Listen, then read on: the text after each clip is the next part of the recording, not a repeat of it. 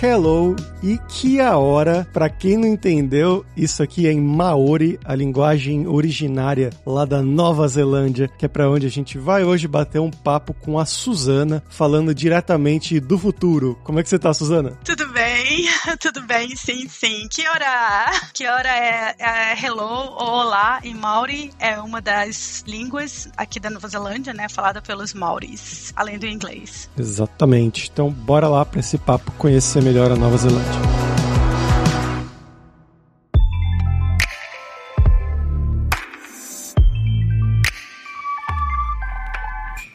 Bom, Suzana, pra gente começar aqui, eu vou fazer a pergunta que eu faço para todo mundo, que é para você se apresentar. Então, conta um pouquinho sobre você, de onde que você é no Brasil, um pouquinho do passo a passo do que que você estudou, onde que você trabalhou né, na sua carreira e até você chegar aí na Nova Zelândia. Oh, uau!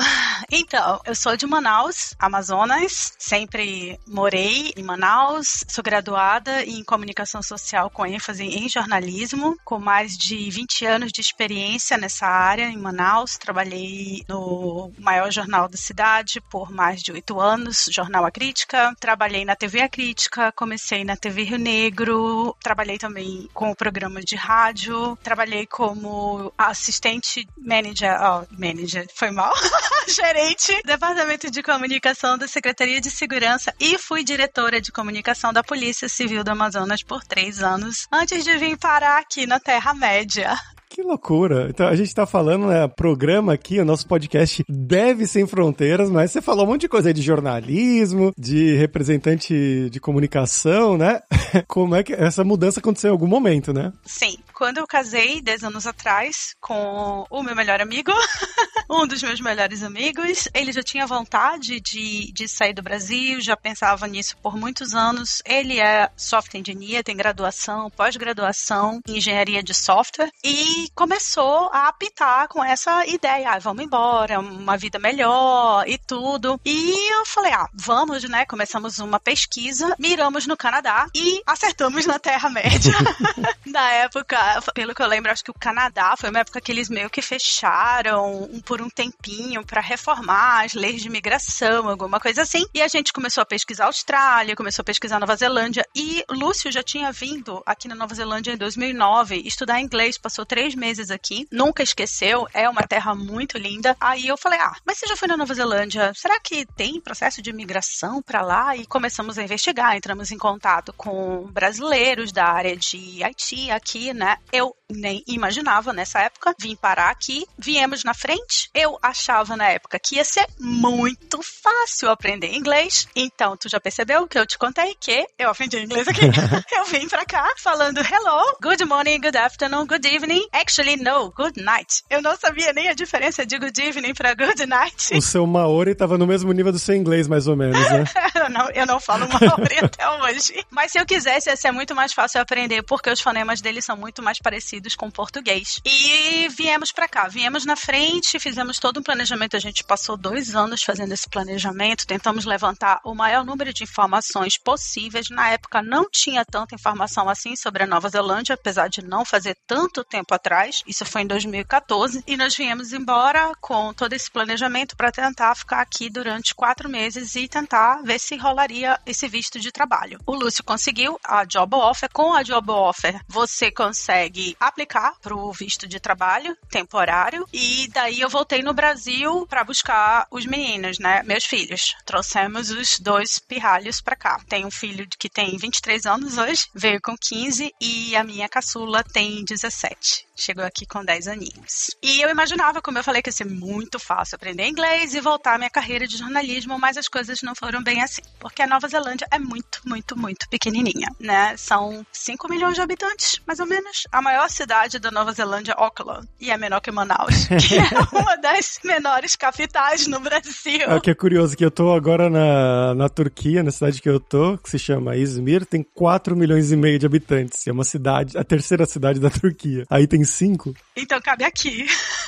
Pode botar todo mundo aqui dentro que cabe. Sim, nós viemos para cá. Eu procurei emprego na minha área. Comecei no curso de inglês, estudando aqui na escola, mas Lúcio conseguiu o um emprego. Eu não estava trabalhando porque eu não tinha inglês e a gente não teria como pagar, arcar com esse custo por muito tempo. Eu estudei inglês só dois meses e comecei a estudar sozinha. Comecei a estudar sozinha o básico possível e aí você sabe como é que é a vida de imigrante sem inglês, né? A gente começa limpando umas privadinhas e aí depois vai para uma auxiliar de cozinha. Eu consegui o meu primeiro emprego mesmo como motorista de uma van entregando comida numa catering. Num, é um conceito diferente, não, não tem como explicar. Porque que eles não almoçam, né? Eles comem aquelas bolos, pai, eh, tortinhas. É, é, é, diferente, não tem comida no almoço. É, eles têm um conceito agora que eu vi que eles estavam tentando começar a fazer no Brasil, que é das marmitinhas que eles mandam com já a medida certa, né? Tipo, de quantas gramas de proteína, quantas gramas de carboidrato e tudo mais, e você recebe todo dia. Seria algo mais ou menos assim? Não, assim, aqui é uma coisa que eu já comecei a me acostumar a deixar de comer comida no horário do almoço. Hoje eu já consigo tomar uma vitaminada, hoje eu já como um sanduichinho, mas aqui às vezes as pessoas nem param assim para almoçar. Eles comem ali na mesa mesmo uma lata de atum com metade de um,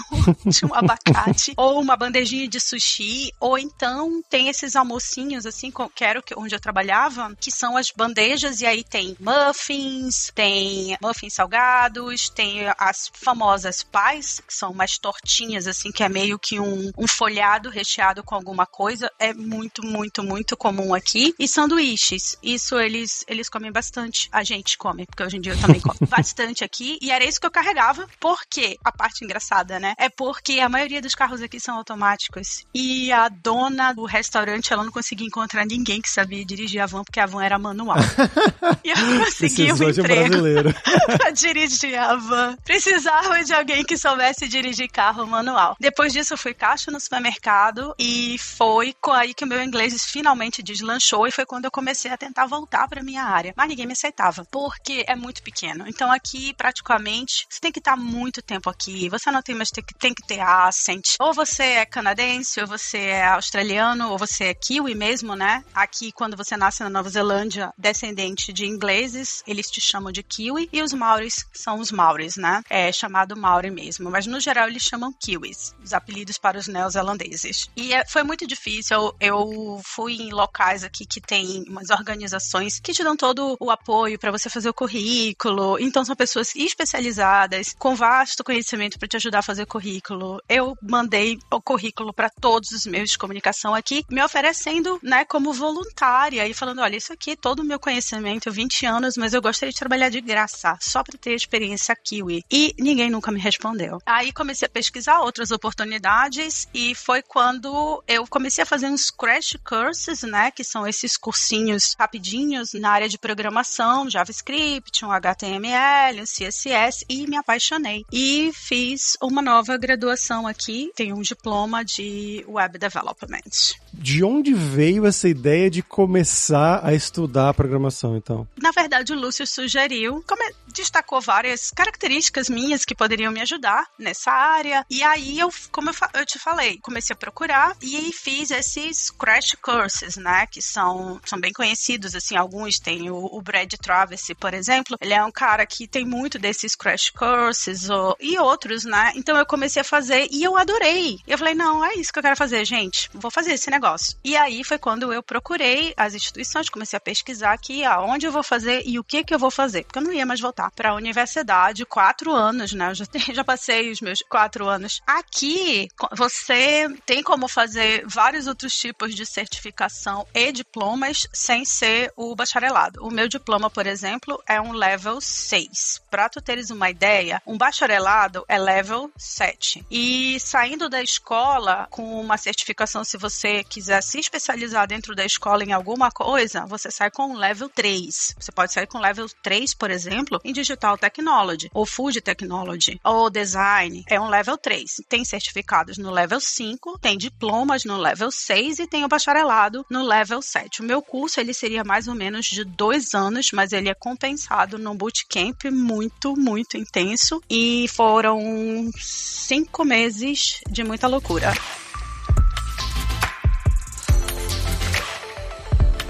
Então você ficou estudando esse tempo, né, esses meses todos, e você já conseguiu um emprego ou um estágio na área logo depois do curso ou durante o curso ainda? Como é que foi? Oxe, quem dera que os anjos tivessem falado por sua boca. Eu graduei antes do lockdown. Não sei se, se tu lembras, mas assim, o mundo parou, né? E eu graduei logo, logo, logo antes do lockdown. E a Nova Zelândia, como todo mundo sabe, foi um dos últimos países a terem casos de Covid, porque nós ficamos com as portas fechadas praticamente dois anos. Eles abriram as fronteiras, eu acho que oficialmente, totalmente, agora em julho, se eu não me engano. Houve um pequeno processo desde o final do ano passado, que eles foram liberando aos pouquinhos algumas categorias, mas abrir mesmo as fronteiras do país aconteceu em julho. Nessa época do primeiro lockdown que a gente teve aqui, e quando eu digo primeiro lockdown, todo mundo trancado dentro de casa. Eles criaram os levels de lockdown e mesmo depois que a gente chegou no level mais baixo, as fronteiras continuaram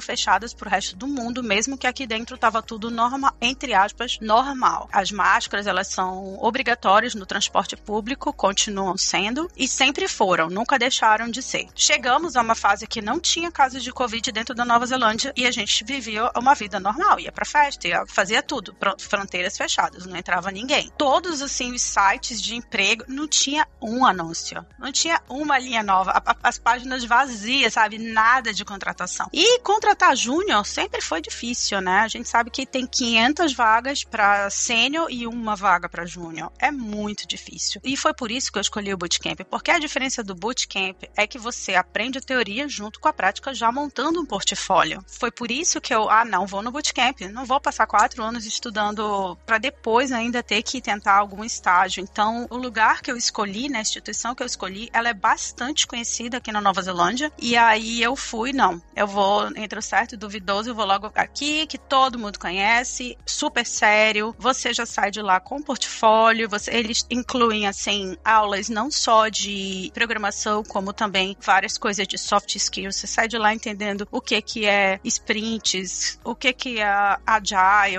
um monte de outras coisas. É bem legal. Fui conseguir meu emprego mesmo. Eu graduei em dezembro de 2019, mas fui conseguir meu emprego quase um ano depois, em novembro de 2020. É isso que você comentou. É realmente um problema não só na Nova Zelândia, mas no mundo inteiro, né? De contratação de júniors, que foi inclusive a grande ideia, né? O grande, a grande motivação por trás da criação do Manifesto Tech, que foi feito pela Alura, mas com muitas empresas também, a ThoughtWorks, PicPay, PM3, a FIAP, todo mundo, né? Com essa ideia de contratar pessoas para treinar, inclusive, né? Porque senão não é sustentável. Se você só quer contratar sênior, mas não quer dar chance pro júnior entrar e se desenvolver, né? É um problema realmente que existe no Brasil também. E que, como você falou, né? Existe na Nova Zelândia e muitos lugares do mundo. Muitos lugares do mundo. E eu vi essa iniciativa maravilhosa da Alura que só contrata júnior e treina para virar dev. Gente, que tudo. Amei. Mas eu vou chegar lá também. Tem umas coisas assim que eu tô começando com um projeto. Também é voltado para isso. Mas aí eu te conto mais um pouquinho lá na frente. Vou te deixar no suspense agora. Maravilha.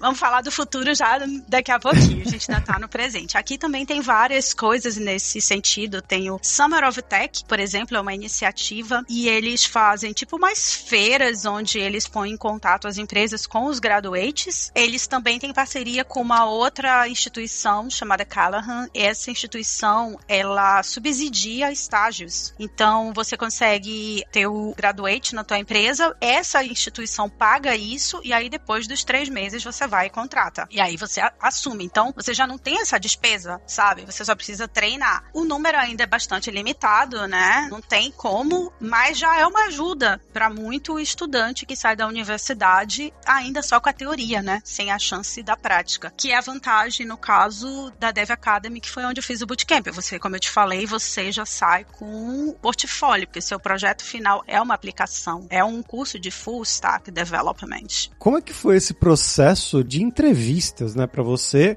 como uma estrangeira, para fazer uma entrevista de emprego na Nova Zelândia? Ai, foi horrível. Logo no comecinho, antes do lockdown, e eu já tinha graduado, eu ainda consegui umas duas entrevistas antes de, do mundo desabar. E foi um desastre. O curso em si foi quase um desastre. Foi maravilhoso, mas foi muito, muito difícil. Porque eu não tinha vocabulário, mal em português, quanto mais em inglês. Ainda aprendo inglês até hoje. Eu acho que meu inglês é uma bosta.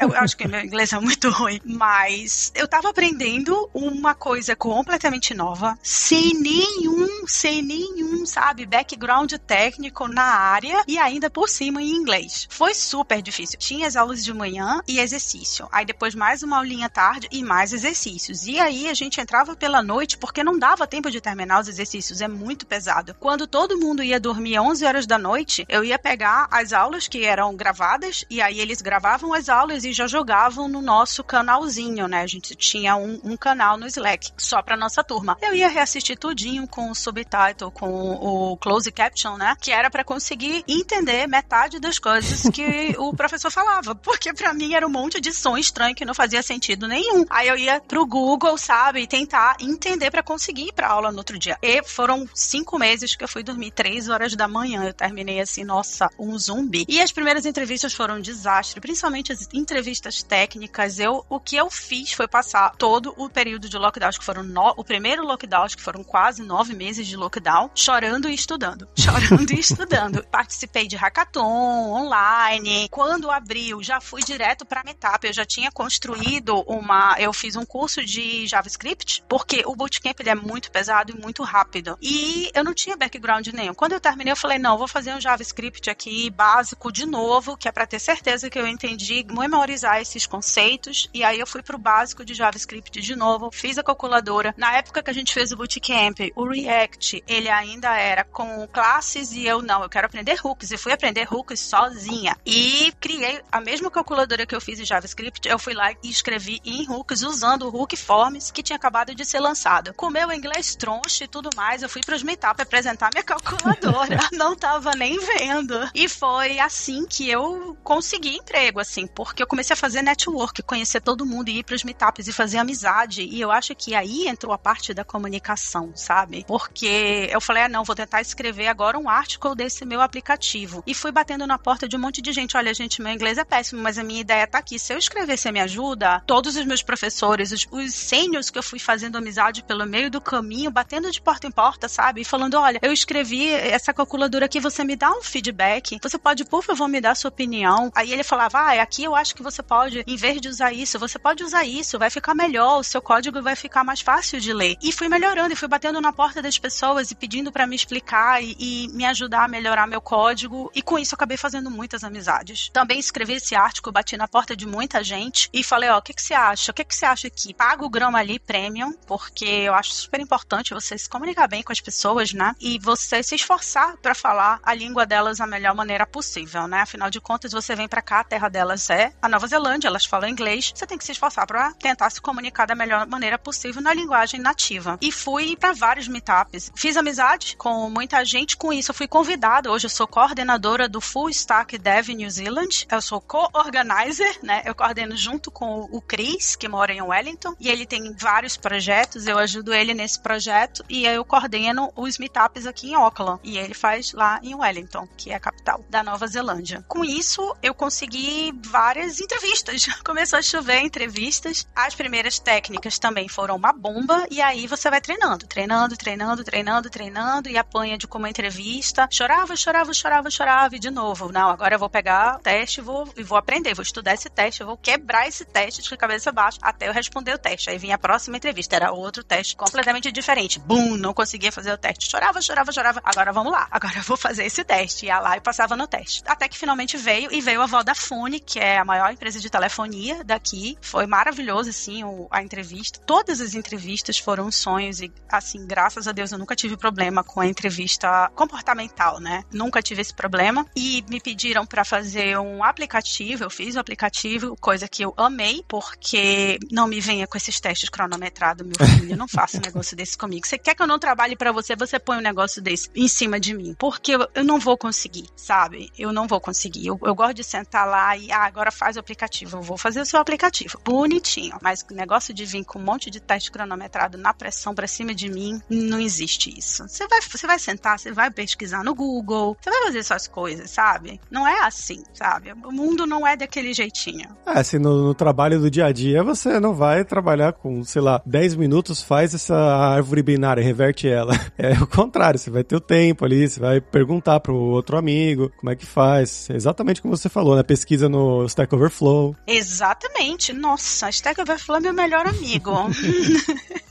Não vivo sem.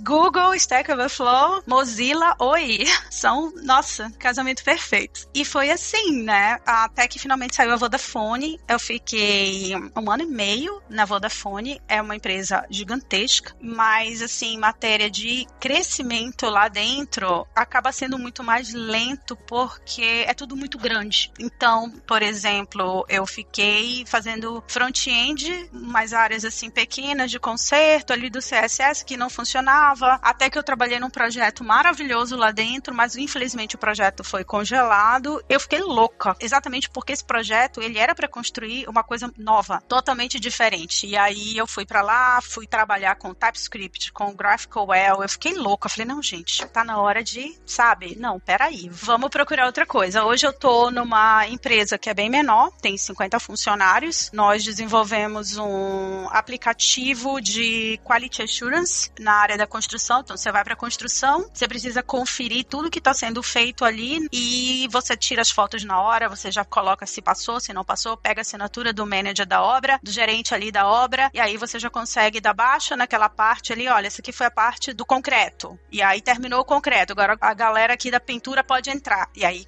quando termina a pintura, você vai lá, faz as fotos. Então, é sensacional. E a gente continua crescendo muito. Eu continuo aprendendo, tô aprendendo muita coisa coisa para quem já veio para cá e, e, teve que aprender inglês, teve que aprender programação e continua aprendendo. Você já percebeu que aprender não é meu problema, né? Estudar não é, não é problema para mim. É uma coisa que eu adoro fazer. Excelente, Suzana. Muito legal essa história. Uma mudança muito grande, né? De país, de idioma, de carreira, tudo basicamente, passando ainda por esse começo mais atribulado, vamos dizer assim, né? Mas que bom que deu tudo certo, que bom que você tá numa nova carreira e bem legal essa história.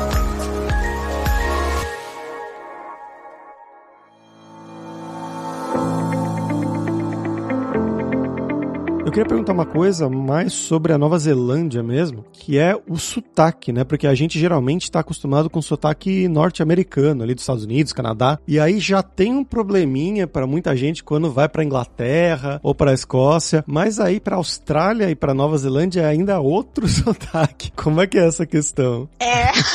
Então, como que eu vou te dizer? Eu aprendi inglês aqui. Para mim, por exemplo, depois que eu saí do supermercado, e no supermercado eu falava com gente de toda a etnia, né? Principalmente Auckland. Auckland é uma cidade, assim, que é bem diferente do resto da Nova Zelândia. É uma miniatura mesmo de metrópole, né? São muitos prédios. E aí, quando você vai para os bairros em si, aí é sim mais bem espalhado, né? Mas no o centro, o centro é centro. Centro de. E você vê gente de, do mundo inteiro, menos Kiwi.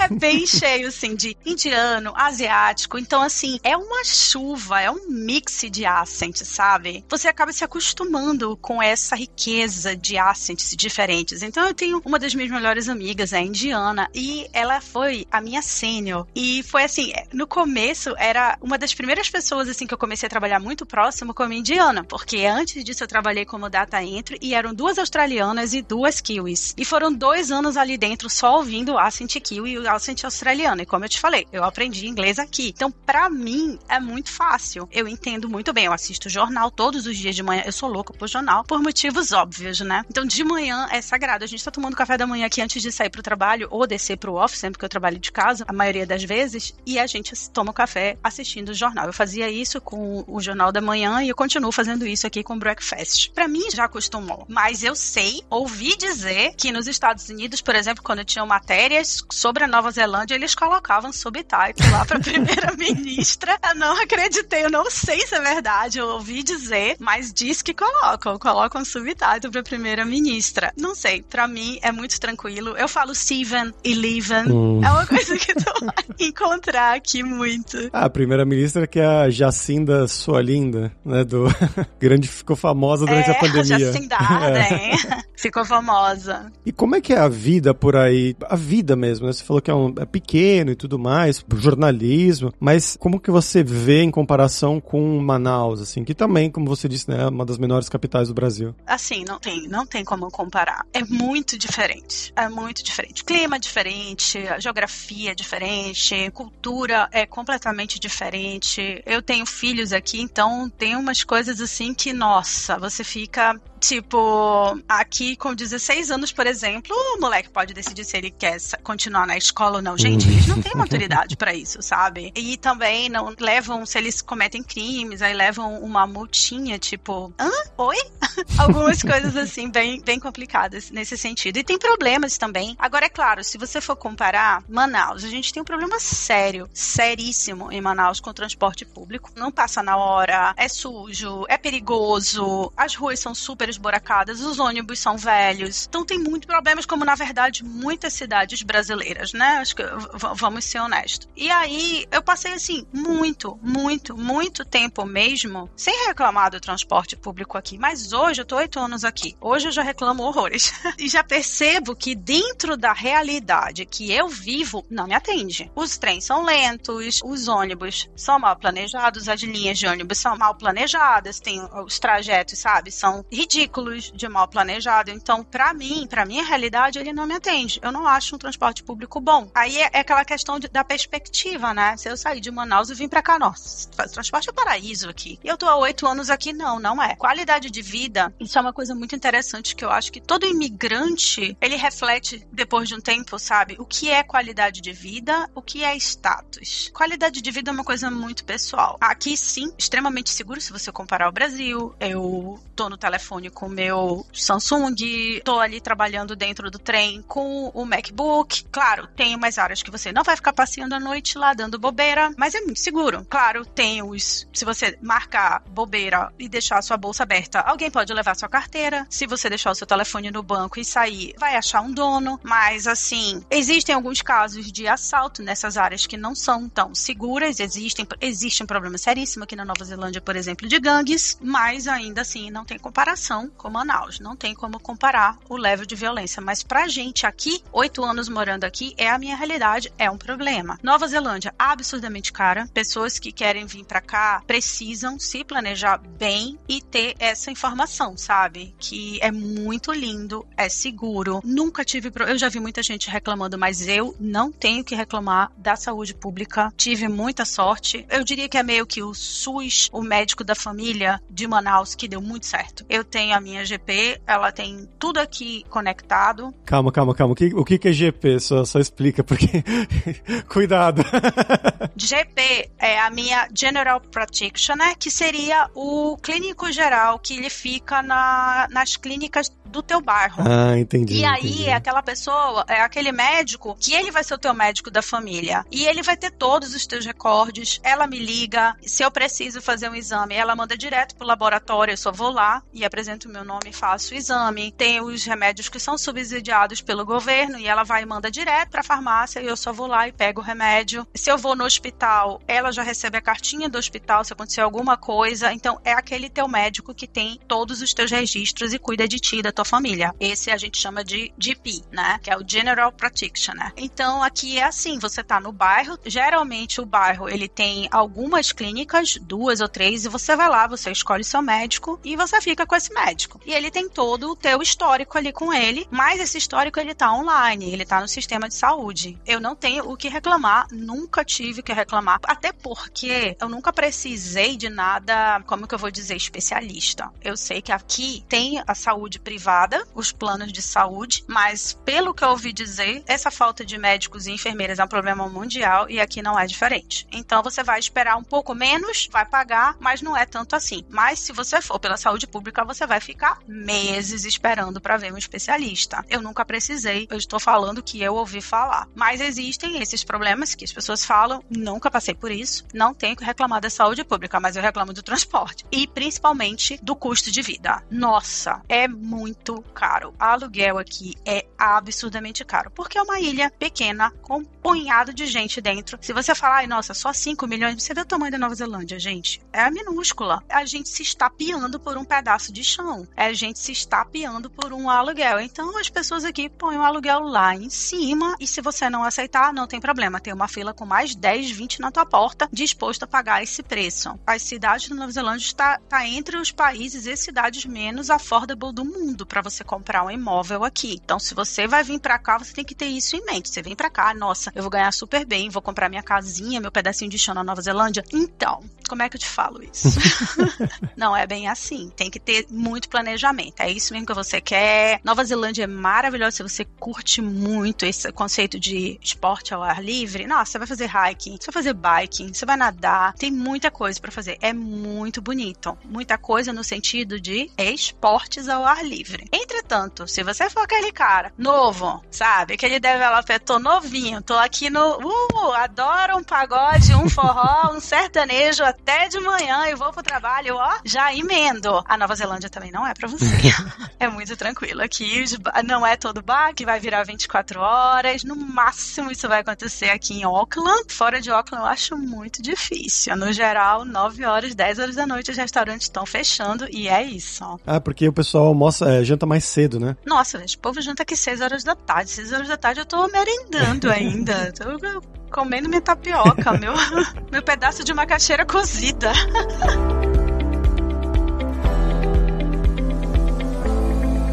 Aproveitando, Suzana, que você começou com esse assunto, né? Agora vamos falar sobre dinheiro, que você falou sobre ser um lugar muito caro, né? E eu queria tocar também no, na questão dos salários, né? Um salário aí para quem é dev ou quem é da área de tecnologia que tá com essa ideia de talvez ir para Nova Zelândia, como que é uma faixa salarial aí mais ou menos né? aproximada de um júnior, de um pleno, de um sênior, para quem quer trabalhar em Auckland ou em Wellington talvez, que são as principais cidades, né? E também, se você comentou dos custos né, de aluguel, que são caros, quanto que seria mais ou menos? Tá, vamos lá. Varia bastante. Quando a, nós estávamos no lockdown com as fronteiras fechadas, o negócio aqui, assim, despirocou. Deu um boom de salários e eu lembro, e eu, o meu LinkedIn, ele é bastante ativo porque eu coordeno o Full Stack Dev, né, como eu te falei, então eu acompanho bastante isso. Eu tenho muitos recruiters e sempre tô ligando júnior com recruiter fazendo o possível, né? Mas assim, eu diria que Júnior hoje você pode conseguir entre 50 mil a 70 mil por ano. 70 mil não é tão, tão comum assim, mas consegue. E aqui a gente tem esse conceito do anual. Não é um salário mensal, é um conceito anual. Aqui tem dois sistemas. Ou você ganha o contrato anual, você tem um contrato anual, ou você ganha o mínimo wage, né? E aí é por hora, no geral. Quando você trabalha nessa mínimo wage ou um pouquinho mais acima, vai ser por hora Agora, eu acho que o mínimo tá 21 dólares em um quebradinho nesse momento. O pagamento, nesse caso, vai ser semanal. Quando você tem um pagamento, um contrato anual, em geral, o pagamento é quinzenal. Para intermediate, você vai encontrar de 80 a 110. E como eu te falei, 110 já não é mais tão comum, mas existe e pode acontecer. E sênior já vai nessa faixa de 100 até 140 mil por ano. Mas tem os impostos, isso é uma coisa que sempre tem que prestar atenção. A calculadora de impostos é fácil de encontrar, não é difícil, não lembro de cabeça agora, mas tem como encontrar a calculadora mais ou menos da Nova Zelândia e ter uma ideia de quanto que vai ficar o teu salário líquido. E sim, custo de vida é algo que tem que se planejar. Eu planejei, eu pesquisei muita coisa antes de vir para cá. Eu vim para cá, já sabia todos os documentos que eu sabia. Eu tinha uma ideia já de custo de vida. Um grande erro, por exemplo, que eu cometi na época foi não ter entendido que o aluguel aqui é por semana e não é barato. Isso pesa muito mais quando o teu mês é um mês de cinco semanas, né? E aí tudo, tudo, todas as contas, elas ganham uma semana a mais. Isso pesa muito no bolso e te quebra. Eu diria que, por exemplo, flatmate no centro da cidade. Ah, isso é uma coisa que acontece muito aqui. No geral, solteiro aqui, você vai viver de flatmate, que é você vai viver no quarto de uma casa com alguém, você vai dividir casa com alguém, ou apartamento com alguém. Não tem como você bancar um apartamento sozinho. É uma média de um apartamento no centro, eu diria, sai o quê? 500 por semana? Caraca. Dólares por semana? mais ou menos. Flatmate você vai encontrar de 150, 200, 350 dólares por semana. E dependendo, vai depender do bairro, vai depender muito do que o Flatmate também te oferece e das condições da casa. Que é uma outra coisa também que eu não sabia, que quando eu mudei para Nova Zelândia, assim, tem muita casa velha. E se você for morar numa casa melhor, que tem uma insulation, né, que tá toda ali protegidinha, que tem uma janela que é o double glazed, prepare seu bolso. Mas, se você for para as casinhas de madeira daqui, prepare seu bolso bolso também, porque você vai ter que pagar energia no aquecedor, que é frio, porque as casas, assim, muitas casas são antigas e elas não têm essa insulation. Então, fica muito frio, você tem que estar com o aquecedor ligado. Em Auckland tem muito mais casas que já tem insulation, né? E são mais caras. Isso é uma coisa que você tem que prestar atenção. Também se pega sol, porque senão a umidade é muito alta, sua roupa vai encher de mofo. Aquelas coisas que você só descobre depois que você muda, sabe? O que eu, eu acho muito injusto, o valor das casas, tanto para aluguel quanto para compra.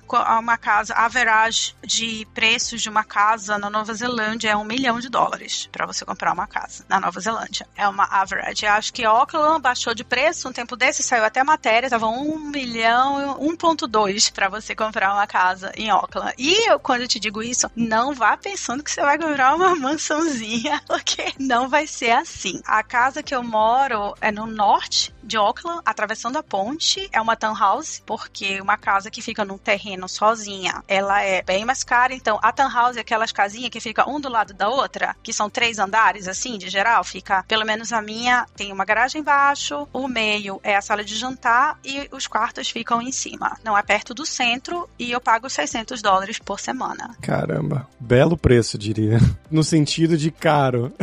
é, não, aluguel pesa, pesa bastante. Como eu te falei, se você tá solteiro, muito provavelmente você vai morar de flatmate. Se você quer ter uma, uma ideia, por exemplo, quem tá interessado em mais sobre a Nova Zelândia, você pode procurar o TradeMe. Tudo na Nova Zelândia gira em torno do TradeMe. É o site que tem aqui. Você compra tudo que é usado, tá lá para vender. Você vende lá, você vai alugar sua casa, você vai anunciar no TradeMe, você vai vender seu carro, você vai anunciar no TradeMe e aí ele tem um sistema de buscas muito massa. Você vai procurar flatmate, você vai lá no TradeMe e você vai lá Flatmates. E aí, se você quiser ter uma noção, melhor ainda, você pega o endereço, joga no Google, coloca, por exemplo, Auckland Library. Auckland, sorry, Auckland Library, que é bem no centrão de Auckland. E aí você vai ver quais são as opções de ônibus, quanto que sai de ônibus, qual é a distância desse lugar, se tem trem e quanto que vai sair, para você começar a ter uma ideia do que é o custo de vida. Isso uma, é uma coisa que eu recomendo para todo mundo, sabe? Se está interessado em morar aqui, olha as casas, vai lá olhar como são as casas. E aí você vai começar a ver, nossa, essa casa é velha e é cara. Nossa, essa casa é linda. Nossa, como é cara. E você vai começar a ver, e você vai ver que não é tão perto assim do centro, sabe? É bom ter essa noção antes de você entrar de cabeça, ai, ah, vou me embora. Eu, sei que a situação assim no Brasil, muitas vezes assim, eu vejo as pessoas muito desesperadas para sair. Eu falei, gente, mas planeja, porque é muito ruim você sair, quebrar a cara e voltar com uma mão na frente e outra atrás numa decepção dessa, sabe? Com certeza. Vamos sair bem planejado, vamos sair para dar certo. Sim, com certeza, faz sentido. E tem um outro ponto que eu queria tocar também, que você falou que vocês foram com dois filhos, né? Vocês foram primeiro, mas depois trouxeram os filhos aí de 15 e 10 anos que você comentou, né? Como que foi para eles, né? Porque nessa idade você já tem amiguinho, você tá acostumado, você geralmente só fala português, né? Estando no Brasil. Não é igual uma criança de dois anos de idade que não fala direito, vai aprender na Nova Zelândia mesmo. Mas como é que foi essa mudança para eles? O mais velho, ele apanhou um pouquinho mais. E quando eu digo um pouquinho, eu diria que foram algumas diferenças, assim, de poucos meses na frente da Maria. Nossa, Maria, Maria em poucas semanas já tava arranhando inglês. É muito rápido que eles pegam. É muito rápido. Meu filho hoje ele já tem dificuldade de conversar comigo em português português. E a minha filha também. Porque as coisas que eles aprendem na escola, eles não aprenderam em português. Eles não, já não sabem explicar em português aquilo. Eles explicam em inglês. Pega muito rápido. Quem vem com filho para qualquer país não precisa se preocupar. Eu lembro que eu me preocupei muito com isso. Ai, meu Deus, meus filhos vão. Eu tô apanhando com inglês até hoje e eles me dão aula. Muito rápido. É... Isso foi uma coisa que realmente não me deu trabalho. A adaptação deles foi muito rápida. Mesmo o de 15 anos. Sim, ele tinha os amigos, ele passou por muito tempo ainda falando com os amigos no WhatsApp e tudo. Ele não deixou de falar, inclusive, com alguns amigos no Brasil, mesmo já tendo 23, mas ele estudou, tem os amigos aqui da escola e tudo, e ajeitou, né? Assim, criou o, o círculo de amizade deles aqui. Acho que pra gente adulto é bem mais difícil. Porque eu tenho amigos que trabalharam, amigas que trabalharam comigo no jornal, foram oito anos. Nossa, não tem como substituir, sabe? Elas moram no meu coração e é aquela coisa que você dá um oi, nem precisa. Minha realidade é absurdamente diferente. O que eu como, o que eu faço, o de meu dia a dia, a cultura daqui, mas é aquele tipo de gente que você só fala 10 minutos e parece assim que a gente nunca esteve separado esse tempo todo. Sinto muita falta dos meus amigos no Brasil. E isso eu sinto. É, imagino. Suzana, agora falando mais sobre essa, esse novo momento aí agora, né, que você falou que você tá na nova empresa, já tá trabalhando. Você comentou que tinha a história secreta lá, que seria que eu contar mais tarde.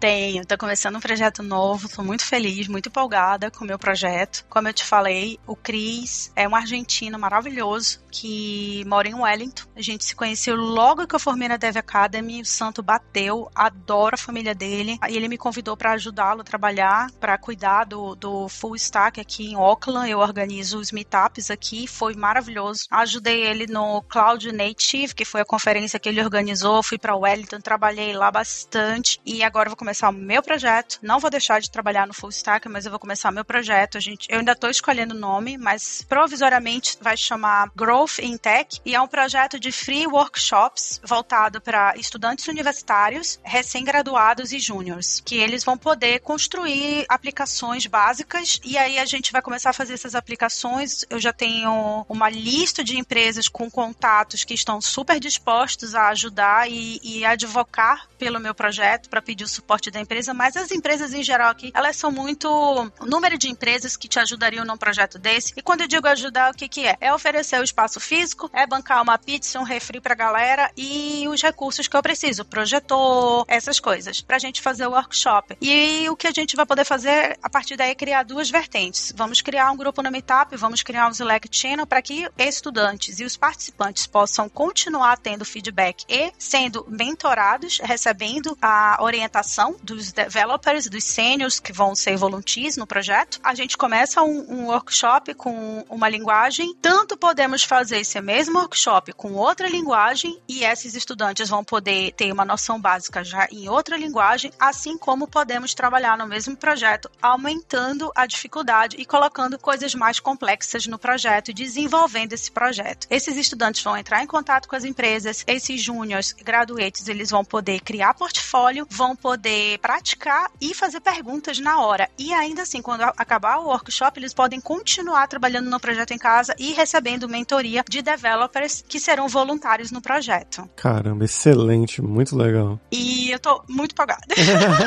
Até eu fiquei empolgado tô muito agora. Feliz, tô muito, tô muito, muito animada. E a gente tá só começando e todo mundo que eu tenho conversado tá adorando a ideia, porque até para você ser voluntariado, sabe? Porque você vai chegar lá e vai falar: "Ah, não, ó, eu, meu CV, eu vou fazer uma entrevista aqui como intermediate, como sênior. Ah, não, eu sou volunteer aqui, eu mentoro esses júniores nesse projeto. Super bom para sua carreira. Então você só tem vantagem. As empresas, ó, tô ajudando a crescer, tô ajudando aqui os júniores. Super vantagem para as empresas. Então, assim, uma coisa que todo mundo só tem a ganhar e a gente vai poder fazer, realizar assim o que eu não tive, sabe? Eu fiquei trancada dentro de casa nove meses no lockdown, tive que aprender sozinha, não tinha para quem perguntar, construir as coisas sem orientação. E não, você vai poder conversar com pessoas, pegar orientação conhecer outras pessoas, se apresentar nas empresas e fazer network, fazer amigos, arrumar mentores, poder se desenvolver tecnicamente. E é esse meu segredo, tá saindo o projeto. Eu acho que nosso primeiro workshop vai sair em outubro.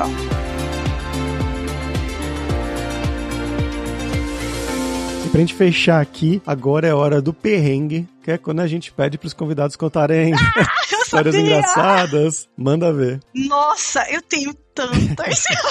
eu não sei nem o que escolher. Porque, gente, eu já passei por tanta coisa aqui. Ah, só, só pra começar, que eu arrumei emprego, porque só eu que sabia dirigir a van manualmente já é, né? Inusitado. Sim. Mas, vamos lá. Eu cresci no Amazonas, já viajei bastante pelo Brasil, mas vim pra Nova Zelândia, foi a primeira vez que eu saí do Brasil. E, claro, já fui em aeroportos internacionais de São Paulo, Rio de Janeiro, tudo mais. Mas não tinha tinha saído do Brasil, não conhecia nada sobre a cultura da Nova Zelândia. Onde eu quero chegar? Cheguei aqui na Nova Zelândia, as primeiras duas semanas nós ficamos num hostel e os banheiros, eles eram, assim, unissex com as cabines fechadas, né? Então você ia lá no banheiro e tal, com o cestinho direitinho para absorvente e tudo. E também, depois disso, eu mudei, alugamos um, um estúdio, que é aquele quartinho compartilhado, né? Que vem a, a sala, a cozinha, tudo junto e o banheiro separadinho. E um belo dia, três semanas, eu acho, mais ou menos, de Nova Zelândia, eu estava passeando num bairro com meu digníssimo marido, que já tinha vindo aqui. Entramos numa library, que é uma loja de livros. Era uma loja de livros, na verdade, usados, inclusive. Eu precisei no banheiro. Eu fui no banheiro e não tinha cesto. E aí eu, meu Deus, e agora? O que, é que eu vou fazer, gente?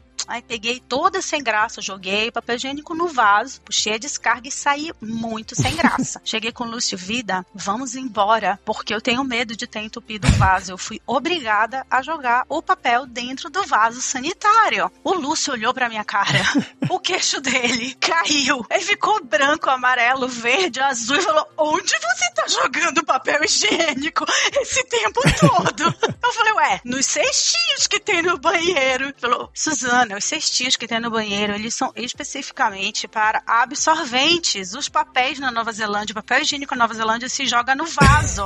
Aí eu falei, ah, que ótimo. E como que eu ia saber disso se você não me fala? Eu nunca saí do Brasil na minha vida. Eu imagino, sinceramente, a cara, nossa senhora, eu morro de vergonha alheia, sabe? Das senhoras da limpeza esvaziando aqueles sacos com papel higiênico cheio de cocô.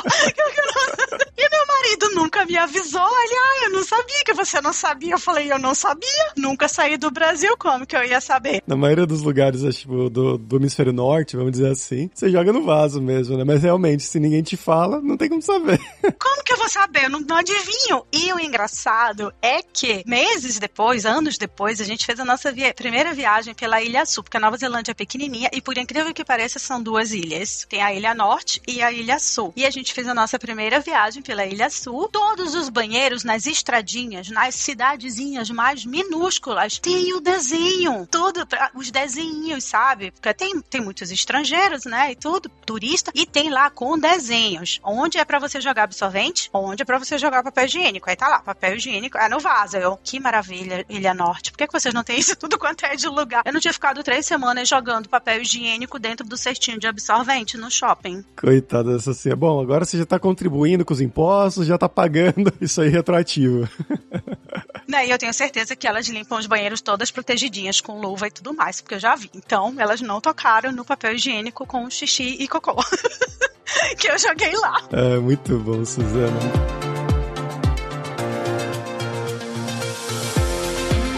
Nossa, muito obrigada, muito obrigada. Eu amei. É, foi muito legal. Eu tenho certeza que o pessoal de casa vai gostar também. Você quer compartilhar alguma coisa, algum link além desse, né, do futuro? Quando ficar pronto lá em outubro, a gente vai colocar também na descrição do episódio lá em devesemfronteiras.tech. Mas por enquanto você quer divulgar alguma coisa? Ah, sim, claro. Quem quiser praticar o seu inglês e tiver afim, o Full Stack, ele acontece, tudo bem, tem fuso horário, tá? Eu sei. Mas o Full Stack e os workshops, eles acontecem não só pessoalmente, como também online. A gente faz online. Então, se você tiver afim de falar no Meetup, de fazer um workshop com a gente, é só falar comigo pelo LinkedIn, Suzana Melo Moraes. Entre em contato comigo, daí eu te passo o link do, do Meetup, mas é Full Stack Dev New Zealand, e aí a gente acerta para fazer aí um, um, workshop online. A gente, o nosso Meetup, ele tem gente da Austrália, aqui da Nova Zelândia e aqui das ilhas, das áreas aqui que tem um fuso horário mais aproximado e tudo, até mais um pouquinho em cima, assim, Tailândia e tal muita gente assiste online os nossos meetups e participa. Então, se você tá afim de colaborar aí e mostrar sua carinha por aqui, ensinar alguma coisa nova pra gente,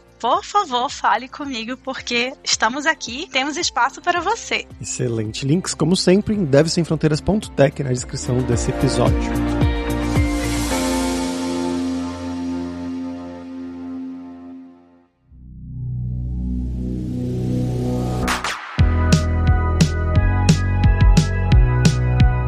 Pessoal, por hoje é isso. Ngamihiki Akwe, que é muito obrigado em Maori, a língua originária lá da Nova Zelândia dos povos Maori. E se você gosta do Deve Sem Fronteiras, recomende para cinco amigos, dá cinco estrelas pra gente na Apple, segue a gente no Spotify pra nossa comunidade crescer sempre cada vez mais. E a gente tem o Seven Days of Code, que são sete dias de desafios totalmente grátis em diversas linguagens de programação para você realmente botar a mão na massa e praticar o que você estiver aprendendo, seja com os cursos da Lura ou em qualquer outro lugar. O último curso lançado foi de Java Spring para você criar uma API para pegar dados lá do top 250 filmes do IMDb. Acho que você vai aprender muito você que está aprendendo Spring atualmente. Então vai lá se desafiar em 7daysofcode.io. E não deixe de conhecer a Lura Língua para você reforçar o seu inglês e seu espanhol e dar aquela força, tanto no seu currículo quanto na sua vida profissional, bem como a Suzana falou bastante durante o episódio da importância do inglês. Ela chegou lá sem falar nada. Você não precisa passar por tantos perrengues quanto ela passou por não falar o idioma. Ela também teve bastante dificuldade para passar nas entrevistas, né, conseguir um bom emprego por não falar inglês. E lembrando que a gente tem o curso Inglês para Devs focado nesse inglês mais técnico para você que vai ter uma reunião de trabalho, vai fazer uma entrevista de emprego, uma apresentação. Isso é focado em você. E só lembrando que o 20 do Dev Sem Fronteiras tem 10% de desconto em todos os planos. Então vai lá em aluralinga.com.br barra promoção, barra Dev Sem Fronteiras e comece a estudar com a gente hoje mesmo. Além também, é claro, da alura.com.br que tem mais de 1.400 cursos de tecnologia, principalmente na área de programação, que é a área atual da Suzana, e lá vai ter a formação completa de front-end. Você vai poder aprender tudo de HTML, CSS, JavaScript, TypeScript também, e também os frameworks da moda aí, né, como React, Angular, todos esses. Tem também curso de como você criar o seu currículo em inglês ou em espanhol para mandar pro exterior, então com certeza vai ter o curso para você. Então, pessoal, até a próxima quarta-feira com uma nova aventura em um novo país.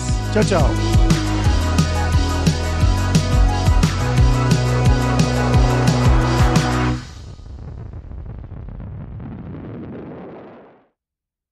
Este podcast foi editado por Radiofobia, podcast e multimídia.